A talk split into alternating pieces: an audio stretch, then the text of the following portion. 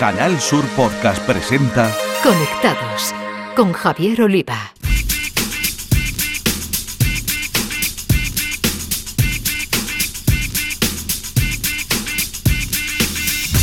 Bienvenidos, conectados. Os traemos un día más la actualidad del mundo de las nuevas tecnologías de la información y la comunicación, nuestro epicentro Andalucía y desde aquí al resto del mundo a través de la red. Hay una startup andaluza que se ha adelantado al metaverso en el ámbito de la educación. De hecho, ya vende terrenos virtuales para que se instalen colegios andaluces y del resto del país. Se trata de Educa 360 y todo lo que hacen en Educaverse nos lo va a contar uno de sus fundadores, Fran Roncero. En la sección de tecnología andaluza con nombre de mujer, la directora de la revista digital Mujeres Valientes, María José Andrade, nos traerá una plataforma para impulsar startups liderada por mujeres. En nuestra nueva sección dedicada a la ciberseguridad, nuestro experto, el profesor cordobés y responsable de la comunidad Hackambir, Eduardo Sánchez, nos hablará del peligro de los habituales envíos por medios digitales de nuestro DNI. En el espacio dedicado a videojuegos, los expertos andaluces del podcast The Games de Canal Sur Radio, José Manuel Fernández Espíritu y Jesús Linquepella, nos traerán lo que ha dado de sí el Summer Game Fest, el evento que ha avanzado lo que está por venir en el mundo del ocio electrónico. Las novedades y cambios en las redes sociales nos las acercará el consultor de redes y responsable de los Instagramers de Cádiz, Josemi Ruiz, hoy contándonos cómo Instagram pone en marcha una alerta de niños desaparecidos y el nuevo sistema de denuncias de contenidos inadecuados de Twitter. Tenemos muchas cosas con la realización técnica de Banápoles, pulsamos Enter y comenzamos. En Canal Sur Podcast Conectados con Javier Oliva.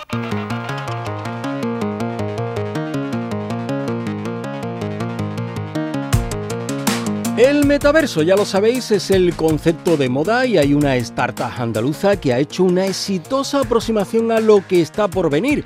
Se trata de Educa 360, una plataforma que ha llevado la realidad virtual a las aulas y museos también en una experiencia inmersiva que ha recibido el reconocimiento del sector tecnológico. Estamos con uno de sus fundadores, con Fran Roncero. Fran, gracias por estar en Conectados. ¿Qué tal? Bienvenido. Muchas gracias a ti. Bueno, el origen de Educa 360 es relativamente reciente, pero no tanto como el, metaverso, ¿verdad? Eh, eh, cuéntanos más sobre vuestros inicios. Sí, la verdad es que siempre nos gusta decir que todo esto nació de un café entre amigos, porque mm, realmente fue así. Eh, queríamos decidir qué hacer, teníamos claro que queríamos hacer algo relacionado con la educación, con la tecnología, y, Fernando Sierra, eh, mi socio, eh, tenía en la cabeza, llevaba rumiando este proyecto de hace unos años y simplemente nos pusimos a ello. Nos, pusimos a ello, eh, también entramos en un proceso de, aceleración con el programa Minerva mm, y, la verdad es que todo fue muy rápido, muy rápido, muy rápido hasta, hasta tener nuestro, nuestro primer MVP y de ahí hasta ahora mismo pues seguimos trabajando en ello a, a piñón, vamos. Sí, ahora, ahora mismo top total, vamos, muy reclamados, además. Bueno, no solo os adelantasteis al metaverso, ahora como decimos tan en boga, también a la, a la pandemia que supongo, ¿no? Y sabemos que ha supuesto una explosión, ¿no? En la introducción de la tecnología en la educación. Sí, la verdad es que la educación quizás ha sido eh, de los sectores que mejor han acogido este, este tipo de cosas. Eh, la pandemia nos vino a todos eh, de sorpresa pero ellos supieron cómo manejarse y la verdad que creo que salir muy bien parados de todo ello. Nosotros no nacimos como una experiencia para la pandemia. Éramos antes, o sea, estábamos pensados de, antes. Lo que ocurre es que también se pudo utilizar.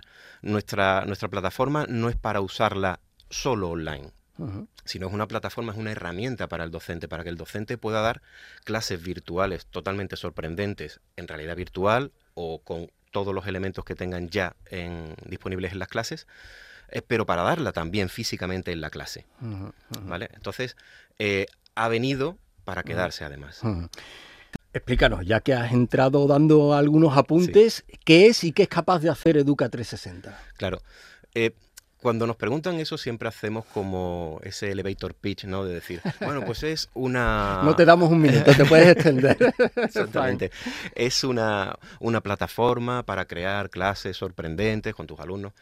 Pero realmente yo voy más al concepto, ¿no? Em, es una herramienta para volver a conectar al docente con el alumnado. Eh, hemos tenido un tiempo en el que los alumnos están rodeados de tecnología. Eh, y no puede ser que en tu, en tu casa tengas una tecnología y cuando llegues a clase no tengas esa tecnología. Entonces, esa desconexión que puede haber en, eh, esos contenidos que tú estás consumiendo es lo que también pensamos que teníamos que, volver a ir a solventar. Entonces, ese concepto de herramienta para el docente es fundamental para nosotros. El docente para nosotros está en el centro. No, no es algo que tú entras y aprendes solo el docente tiene que estar contigo. Entonces es una herramienta para el profesor, no sustituimos al profesor. ¿El software es propio? Mm, ¿No es propio? Mm, ¿Qué pone Educa 360? Háblanos un poco del... Educa 360, como te digo, es una plataforma de contenidos, es una plataforma eh, para dar clases eh, tanto deslocalizadas eh, como, en la propia, como en la propia clase, y sobre todo nuestro valor diferencial está en un contenido y una metodología. Ese contenido de clases 3D, eh, nosotros pensamos en un principio, como, como startup que somos, y vamos aprendiendo de experimentos. Pensamos que el profesor no quería hacer contenido, sino que simplemente quería consumir ese contenido hacia, hacia los alumnos, pero nos dimos cuenta de que no, de que el profesor realmente quería crear contenido y, y nos demandaban una herramienta de creación de contenidos. Entonces abrimos una herramienta que nosotros teníamos interna para crear los contenidos para que ellos crearan contenidos. Y vamos más allá. Ahora los profesores nos demandan que sean los alumnos los que crean los propios contenidos para el resto de los alumnos. Y estamos en esa, en esa, en esa evolución también de, de la nueva plataforma y el nuevo CMS que sale dentro de muy poquito, donde se abren todas esas, herramientas. Mm. Estáis implantados en muchos colegios, nos queremos centrar en los de Andalucía. ¿Cómo está funcionando? ¿Dónde estáis? ¿Qué, se puede hacer? Si es una eh, práctica, digamos, que va entrando poquito a poco, si en alguno ya es una práctica extendida. Sí.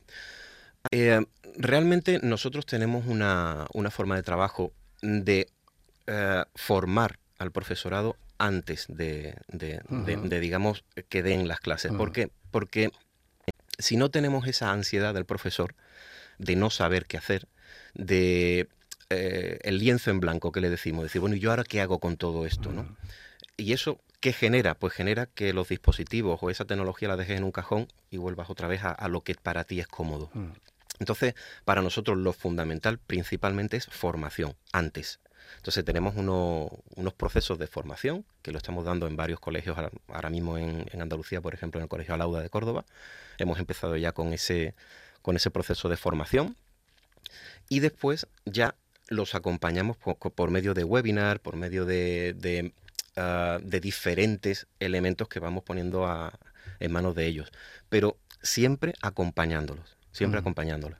Em, una de las cosas principales que hicimos fue eh, rodearnos de partners, porque creíamos que no podíamos interpretar un, sector. Nosotros desde la tecnología no podíamos interpretar un sector. Entonces eh, nos rodeamos de partners, aquí en Andalucía, por ejemplo, con Testmaker de Cádiz. Eh, ellos también supieron cómo encaminar hacia los propios colegios que ellos ya tienen este tipo de tecnología. Entonces nos vamos dejando llevar de la mano de la gente que realmente sabe. Bueno, y hay un proyecto muy ilusionante mm, que no sé cuánto está de avanzado. Sí, Educaverse. Es un, es un paso más. Educaverse es un paso más de, Educa 360 como producto, porque eh, desde que Zuckerberg dijo lo de Meta, nosotros ya llevábamos un tiempo trabajando en esto pero parece como que hemos tenido la suerte de, estar ahí. Mm, nada, nada que ver, porque realmente ya vamos trabajando mucho. De hecho, nosotros eh, poníamos el metaverso educativo mucho antes de que saliera incluso el concepto. Pero parece como que nos hemos apoyado en eso. ¿No lo registraste? Vaya. Em, entonces, eh, Educaverse nace como esa, ese metaverso real, porque hay que diferenciar entre lo que son experiencias inmersivas, que hay muchas, y lo que es eh, el metaverso, eh, sí nace como un metaverso educativo. Igual, igualmente que te decía antes con, con los partners a nivel de Educa 360, aquí nos hemos unido con unos partners maravillosos como son Educación de la mano de, Sonia Díez o Espacio Maestro, que es un estudio de arquitectura eh, capitaneado por José Picó, con los que estamos también generando todo ese plan urbanístico, toda esa ah, metodología docente para que eh, se genere una cierta seguridad dentro de, este metaverso exclusivamente educativo, que quizás es lo que más demandan en, los centros educativos, esa seguridad, porque todo el mundo piensa en el metaverso y rápidamente lo primero es, bueno, ¿esto es seguro? Eh, ¿Cómo van a estar los alumnos allí? Eh, y eso es lo que nosotros nos estamos centrando, en un metaverso exclusivamente educativo. Y la verdad es que está funcionando muy bien. Hace muy poco se hizo el primer evento de presentación en el Colegio Torre Quebrada, en Benalmádena, con asistentes de, muchos colegios y, la verdad es que muy contentos porque lo han captado directamente y muy rápidamente. Bueno. Por último, em, ¿cómo ha sido ese apoyo? ¿De qué os ha servido ese apoyo del programa Minerva de Junta y, Vodafone? Y no sé si seguís tutelados un poquito al calor de ellos de Minerva nunca se sale, es lo que dicen. Siempre, siempre están ahí apoyándote. La verdad es que em, nos ha servido para focalizar. Muchas veces tú tienes la idea, eh, tienes el talento, el trabajo, eh, ese expertise que decíamos antes de donde venimos cada uno, pero te falta poner foco a lo que tienes que hacer, ¿no? Y quizás organizar las ideas. Y de eso nos ha servido. Eh, eh, es muy interesante, lo que es la, aceleración es muy interesante, muy dura, también muy dura porque es muy exigente, pero creo que sales eh, con el foco muy centrado, porque además se basan en, sacar productos rápidamente, cosa que quizás nosotros por por querer sacar un producto totalmente terminado vamos más lentos mm. y hay veces que tienes que sacar el producto rápidamente. Eh, ¿Por qué? Porque tú tienes que mirar atrás y ver que ese producto no era bueno. Porque si es muy bueno el producto, cuando tú miras atrás quizás has, salido tarde, eso lo decían eh, el gran gurú de LinkedIn. ¿no? Entonces, mm, esa focalización es lo que nos ha servido sobre todo en Minerva. Mm. ¿Y ahora en alguna ronda de inversión eh, o prevista? No sé cómo... Mm, realmente, eh, ronda de inversión estamos siempre. Siempre se está en ronda de inversión. Pero mm, no es nuestro objetivo principal ahora mismo. Nuestro objetivo principal, ya te digo, es avanzar en el metaverso, seguir dando servicio a, todos los colegios que ahora mismo ya tenemos en cartera. Eh, hace muy poco se ha ganado en, Galicia 150 colegios más, ya, pero como, como pública. O sea, ya no solo la privada, que estamos trabajando en la privada, algo en la concertada y en la pública, que también están saliendo ya concursos públicos de, este tipo de, cosas, ¿no? Y, la verdad que muy contento. ¿Y el salto fuera? Sí, eh, en Latinoamérica sobre todo. En Latinoamérica sí tenemos dos partners que están moviéndolo. En Chile se está moviendo muchísimo muchísimo, muchísimo, porque hay países como que han adoptado esto muy, muy rápidamente. Y vamos poco a poco, vamos poco a poco, dejándonos, dejándonos llevar un poquito, pero, pero con los pies en el suelo, que es lo importante. Bueno, pues Fran Roncer, uno de los fundadores de Educa 360, startup sevillana dedicada al sector tech. Eh, enhorabuena por esa visión de futuro y nuestros mejores deseos para lo que tenéis por delante hasta llegar a ese metaverso. Muy bien, muchísimas gracias a ti.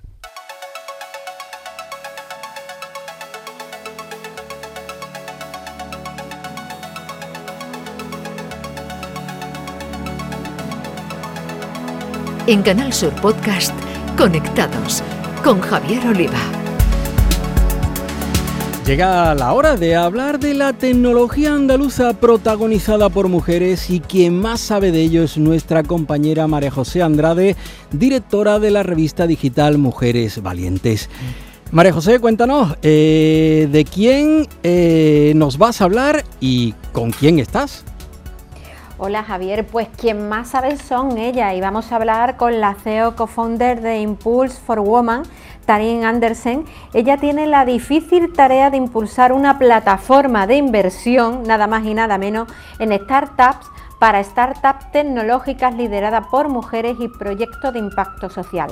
Están implantadas por todo el mundo, pero Andalucía se está posicionando como un auténtico referente. Hola Tarín, buenos días, menuda tarea tienes por delante. Muy buenos días y muchas gracias por invitarme a vuestro programa. Sí, ¿De qué manera se ve Andalucía y a la mujer emprendedora tecnológica andaluza? Pues mira, eh, curiosamente, de, nosotras empezamos en el año 2017 y no habían probablemente más de 150 startups a nivel España, pero no no era suficiente como para desarrollar una plataforma de matchmaking, vamos, un Tinder profesional donde conectamos startups con inversores. Y en esos momentos tuvimos que irnos hacia Europa. Pero a día de hoy hablamos ya de que tenemos más de mil españolas que están ahí dándolo todo. Y concretamente en Andalucía habéis empezado a generar diferentes focos desde el Parque Tecnológico de Málaga, que esta semana además tenemos el DES, desde eventos como Global Startup Cities, que también se hizo en noviembre en Málaga, en Sevilla, que está levantando también este, bueno, nuestra fundación, por supuesto, y el Parque Tecnológico también que está elevándose eh, en los últimos años ya también y Granada, Alhambra, como comentábamos hace un momento, que también lleva varios años haciendo como evento. Y es cierto que el papel de la mujer ha empezado a tomar bastante relevancia. Sobre todo en las universidades es donde estamos notando también mucha entrada de, nuevas investigaciones. Es cierto que la mujer en el papel eh, de medicina o de, digamos, de ciencia, en global, tanto de temas de referentes con aguas o economía circular o con eh, health, le llamaríamos, ¿no? Un poco para ser eh, a nivel global. Eh, luego también otro otro punto muy importante que hemos encontrado es el, todo lo referente a lo que sería agricultura. Somos un referente Andalucía en este sector para el resto de Europa hay que, posicionarla porque tiene un, papel importante. Teniendo en cuenta además el momento en el que estamos viviendo. Y con la, eh, transición que va a haber, sí, que a nivel del mundo de la comida, ¿no? Y de, referente a lo que es la agricultura. El tema agro es muy importante. Eh, pero estamos hablando de inversión, de startups, de mujeres tecnológicas. ¿Por qué es tan difícil encontrar inversiones? ¿Por qué es tan difícil convencer a esos famosos business angels? Eh, yo creo que aquí tendríamos que hablar de dos cosas. Eh, la mujer a la hora de presentar un pitch, a día de hoy la estamos eh, haciendo que presente un pitch para la forma en la que, es decir, yo lo que quería es cambiar la mentalidad. El hombre tiene una forma de inversión y la mujer todavía no tenemos muchas métricas para poder decir cuáles son o por cuáles son los motivos por los que a ella le gustaría invertir, pero sí que sabemos cómo les gusta a los business angels recibir una, una startup y cómo le gusta que una startup pitchee. A día de hoy está claro que las mujeres eh, hacen un pitch eh, parecido al como los hombres lo realizan, cuando a la mujer lo que realmente lo que, le apetece es sentarse, tomarse un café tranquilamente. Y la forma de aproximar una mujer el, un, un, negocio, de cómo desarrollarlo, somos totalmente diferentes el hombre y la mujer. No es ni bueno ni malo, pero sí que te puedo decir que da igual que sea una mujer de Andalucía que sea una mujer de Noruega. Es exactamente la misma forma en la que nos gusta sentarnos y hacer esa aproximación con el inversor. El 90% de los inversores son hombres, entonces Sí que es cierto que tenemos que enseñar a la mujer a hacer un pitch como al hombre le gustaría saber, pero ese, esa forma de hacer un pitch eh, al final es como los hombres lo hacen y les sale a ellos de forma natural. Al 90% de las mujeres la forma en que hacen un pitch es totalmente diferente. Entonces es importante que el hombre sepa que cuando se sienta delante de una mujer cómo le gusta hacer el pitch y cómo va a hacer una presentación. Una mujer eh, te hace un más o menos 5% de error en un cash flow cuando te lo está presentando. Es difícil, a veces incluso tienes que decir, oye, pon un poquito más de capital porque te pueden venir unos abogados, un seguro, cualquier cosa y no vas a llegar a final de año con esto, ¿no? Y al hombre muchas veces te que te oye, por favor, recorta, que es que te has pasado un poco con los números, has hinchado o la mujer no se va a presentar jamás delante de un inversor hasta que no tiene todo perfectamente medido, eh, esta persona colocada aquí, la otra allá y todo su, su, planteamiento estratégico de a los próximos cinco años a diez eh, está, está planificado, ¿no? O la mujer le gusta ir a buscar un, un fondo, una inversión en este caso, para los próximos tres años no tener que volver a ver un inversor y un hombre no. Un hombre, ahí, por ejemplo, la animadversión del riesgo que tiene el hombre con respecto a la mujer, en muchos casos es mucho mejor la del hombre, básicamente. El hombre coge y dice, oye, este año voy a dar un 5% por 100.000, el año que viene un 5% por 150.000, el año 3 un 5% por 200.000 y la mujer se deshace a lo mejor de un 20% por nada, por 200.000 para no tener que ver a un inversor en dos años, cuando curiosamente la mujer es la que lleva los finanzas en casa.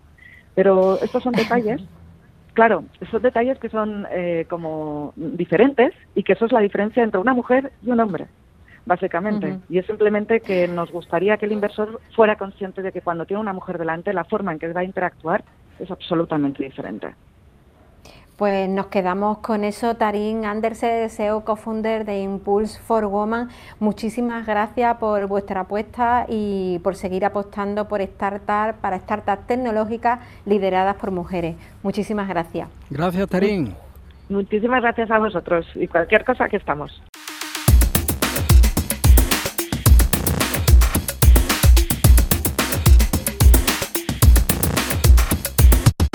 Nuestro experto andaluz en ciberseguridad, Eduardo Sánchez, profesor de informática en la formación profesional y responsable de la comunidad Hackambir, nos cuenta en esta ocasión qué hay que saber al enviar por plataformas digitales nuestro DNI y así evitar usos fraudulentos. Hola a todos los amigos de Conectado. En este podcast vamos a hablar del peligro a la hora de facilitar el DNI a través de un medio digital. Todo y cada uno de nosotros diariamente, en época vacacional ahora sobre todo, nos solicitan en numerosas ocasiones el hecho de facilitar nuestro DNI para hacer un check-in. Si utilizamos plataformas como puede ser Airbnb o Booking o algunas por el estilo, en muchas ocasiones en, en alojamientos rurales o que tienen poca afluencia de público, nos solicitan el DNI vía WhatsApp, ¿vale? Tenemos que tener mucho cuidado con eh, las personas a las cuales le facilitamos ese DNI. No es lo mismo un complejo hotelero con miles de usuarios, una cadena hotelera, en la cual te escanean tu DNI y a nivel de privacidad y ciberseguridad pueden tener pues, muchísimas más, eh, más recursos. Sin embargo, en este caso, una persona que puede poner su casa a nivel de Airbnb o algún eh, alojamiento rural, tenemos el problema en que los recursos son mucho más limitados, ¿no? Por eso, bueno, a nivel de conocimiento, utilizan cuentas no corporativas, utilizan un arroba Gmail y no un arroba y el nombre de la página. Imaginaros que tenemos alojamientorafael.com, pues tendríamos un info arroba alojamientorafael.com. En este caso suelen utilizar cuentas de Gmail eh, para hacer todo lo que son los trámites. Después existe una serie de aplicaciones que tienen en los teléfonos en las cuales ellos escanean o echan la foto del DNI. ¿Dónde reside aquí el problema? Y de aquí el podcast de hoy y el objetivo de hoy. Tenemos que tener mucho cuidado porque con nuestro DNI el cibercrimen crea números de cuenta en bancos para blanquear dinero. Imaginaros, Puede ocurrir que nuestro DNI, si hay una persona que nos estafa, y aunque no sea a nivel económico, pero sí en un alojamiento nos ha, pedido, nos ha pedido el DNI y ese alojamiento no existía porque había una suplantación de identidad, nuestro DNI lo va a tener un cibercriminal. En este caso podrían dar de alta números de cuenta y que una vez que se haga una estafa económica aparezca nuestro nombre a la hora de cobrar ese dinero. Por tanto, es muy importante llevar a cabo una denuncia y que la policía eh, haga un señalamiento, es decir, que marque tu número de DNI como que ese DNI ha sido en algún momento eh, capturado o cogido de forma fraudulenta para que cuando aparezca el DNI digan, pues esta no es la persona que tenemos que investigar, sino que fue víctima de un fraude. Por tanto, ¿cuál es la mejor forma de pasar un DNI a este tipo de alojamientos? Nunca, nunca, nunca lo vamos a hacer por medio de WhatsApp. Siempre vamos a utilizar un correo electrónico. Le pediremos a la persona un correo electrónico para enviar nuestro DNI. Y después, si es posible, en este correo electrónico podemos utilizar dentro de Gmail, eh, si le damos a los tres puntitos, aparece un apartado que aparece en modo confidencial. El modo confidencial nos permite darle una fecha de caducidad, es decir, le vamos a dar una fecha de caducidad al DNI de, a la imagen del DNI en este caso, de una semana. En una semana ha debido de coger el DNI y subirlo a su plataforma.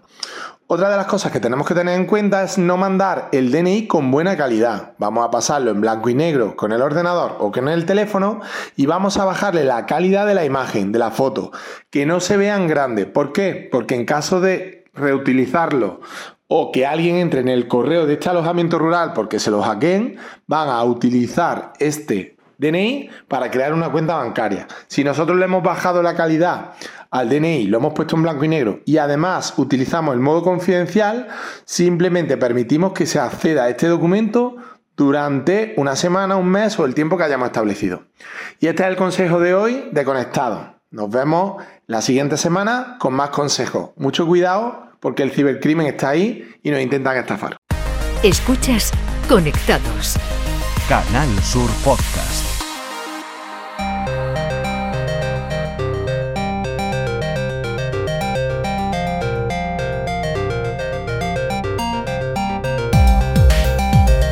Nuestros gamers andaluces e integrantes de Toddy Games, el podcast dedicado a videojuegos y Sport de Canal Sur Radio, José Manuel Fernández Speed y Jesús Relinquepella, nos traen lo que ha dado de sí el Summer Game Fest. Jugadoras, jugadores, bienvenidos. A falta de L3, hoy os traemos el Summer Game Fest 2022, un evento en el que se han dejado ver algunas de las novedades que llegarán a lo largo de los próximos meses y que todo hay que decirlo ha resultado un tanto decepcionante. Pero bueno, ahí han quedado algunos trailers, fechas de lanzamiento y la verdad sea dicha, pocas novedades de peso. En este entorno, en el que también ha tenido lugar un State of Play de Sony, podemos destacar para el entorno PlayStation un remake del primer The Last of Us, lo que era la primera entrega del juego pero con toda la tecnología que se ha utilizado para la segunda parte, y por supuesto aprovechando las virtudes de PlayStation 5. Y en el mismo State of Play también se ha dejado ver Street Fighter VI, pero vamos a ir más allá y veamos otras novedades, como por ejemplo Aliens Dark Descent, que se ambienta en la popular saga cinematográfica, pero esta vez proponiendo un juego de acción táctica. También con alienígenas, o mejor dicho, unas criaturas mutantes bastante desagradables, viene Callisto Protocol, de los creadores de Dead Space, y que con el desagradable aspecto de sus criaturas nos va a dar mucho miedo. Luego se asomó en forma de tráiler un juego con los personajes de Marvel en un entorno oscuro, un poco heredado de aquellos cómics de Blade, Drácula, se llama Midnight Suns y promete, promete bastante. Y por citaros un par de sorpresas, apareció Blover Team, del que todo el mundo esperaba que se anunciara algo relacionado con Silent Hill, pero presentó Layers of Fear, que vendría a ser la tercera entrega de esta saga, solo que esta vez no aparecía número ninguno que indicara que se trata de una tercera parte y tal. Y bueno, y el que para mí auténticamente destacó de todo el mare magnum de juegos presentados fue The Plague Squire, desarrollado por la empresa All Possible Features y distribuido por nuestros amigos de Devolver Digital. Bueno, es que no sabría cómo comenzar a describirlo, es una especie de juego que transcurre las páginas de un cuento, ves realmente esos personajes moviéndose en dos dimensiones sobre las páginas del libro, pero salen de las páginas, los ves luego en tres dimensiones corriendo por la mesa, son capaces de meterse en otros objetos como por ejemplo una taza, ¿no? Y parecer las ilustraciones que adornan esa taza una fantasía que, bueno, originalidad máxima y sin duda el que se llevó el corazón de muchos de los que estuvieron viendo esta serie de eventos. Pero no se vayan todavía que Jesús nos trae todo lo relativo a la aparición de Microsoft. A ver, decepcionante, has usado tú esa palabra Speedy eh, para hablar de esta primera parte, ¿no? De este evento de videojuegos. Y bueno, pues lo que yo voy a comentar tampoco que sea la panacea, tampoco que sea, como decimos en Cádiz, el gran bastinazo, ¿no? De, del videojuego en lo que respecta a los próximos meses, años con Microsoft y con, por supuesto, con, con Bethesda, ¿no? Y precisamente de, Bethesda, pues nos llega el primer gameplay del esperadísimo Starfield, que es un poco, bueno, pues esa esperanza, ¿no? De, los usuarios de Xbox para tener un, triple A en condiciones. Eh, y aunque, bueno, el, la tasa de imágenes por segundo ha dejado bastante que desear en lo que se ha visto, pues la verdad es que mola lo que se ve, esa exploración espacial, eh, más de mil planetas que podremos eh, visitar y, bueno, multitud de cosas que hacer, ¿no? Eh, ha sido curioso también la, comparativa con No Man's Sky. Pero bueno, hasta 2023 que llegará el juego, pues seguramente pues se pulirá mucho más de lo que se ha visto. Y también hablando un poco de, humo, ¿no? De ese humo que a veces el, el, gran genio de Hideo Kojima pues nos regala porque el japonés apareció simplemente para comentar que su próximo proyecto pues se desarrollará bajo el manto de Xbox, que estará ligado a la nube y ya está. Eh, bueno, y ese fue su, gran anuncio. Próximamente sabremos más cosas. Eh, pues más títulos de, Microsoft, de, su aparición, de su conferencia, pues ese Pentiment de Obsidian, Persona y los juegos que saldrán próximamente tanto en Xbox como en PC. Por supuesto, ese gran Diablo 4, otro gran esperado. Una nueva entrega de Forza Motorsport, eh, en este caso no el Horizon, sino su, vertiente más simulador. Y bueno, pues poco más, ¿no? Poco más que reseñar. De todas formas, como siempre, eh, avanzaremos más contenidos en el podcast hermano de videojuegos Todo de Games. Un saludo y seguid jugando.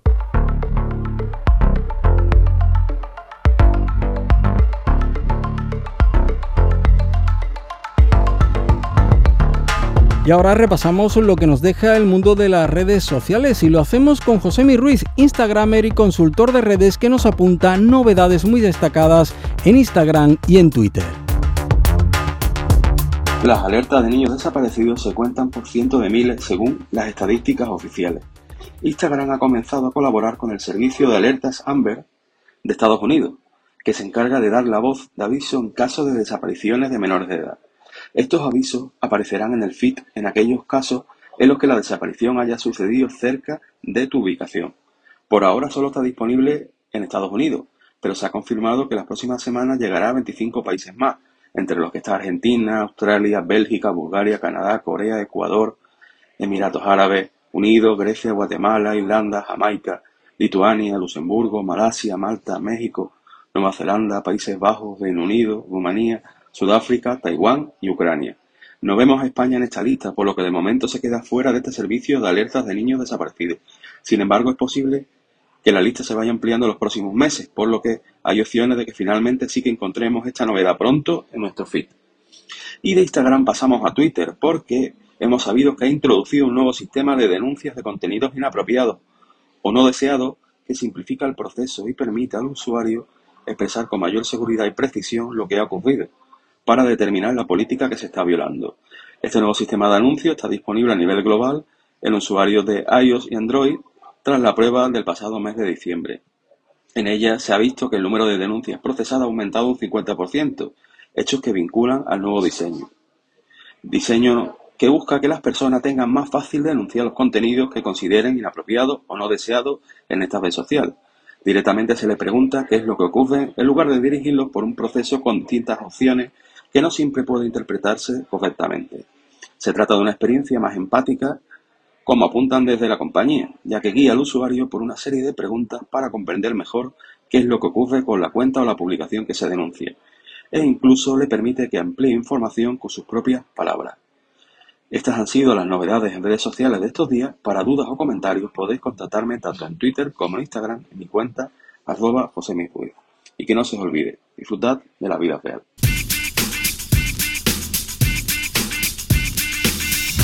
Es hora de terminar, ya sabéis que cada dos semanas tenéis una nueva entrega de Conectados en la plataforma de podcast de Canal Sur Radio, en Spotify, en Google Podcast, entre otras, así que os pedimos que os suscribáis en algunos de estos canales. Hasta entonces a todos, feliz vida virtual. En Canal Sur Podcast han escuchado Conectados con Javier Oliva.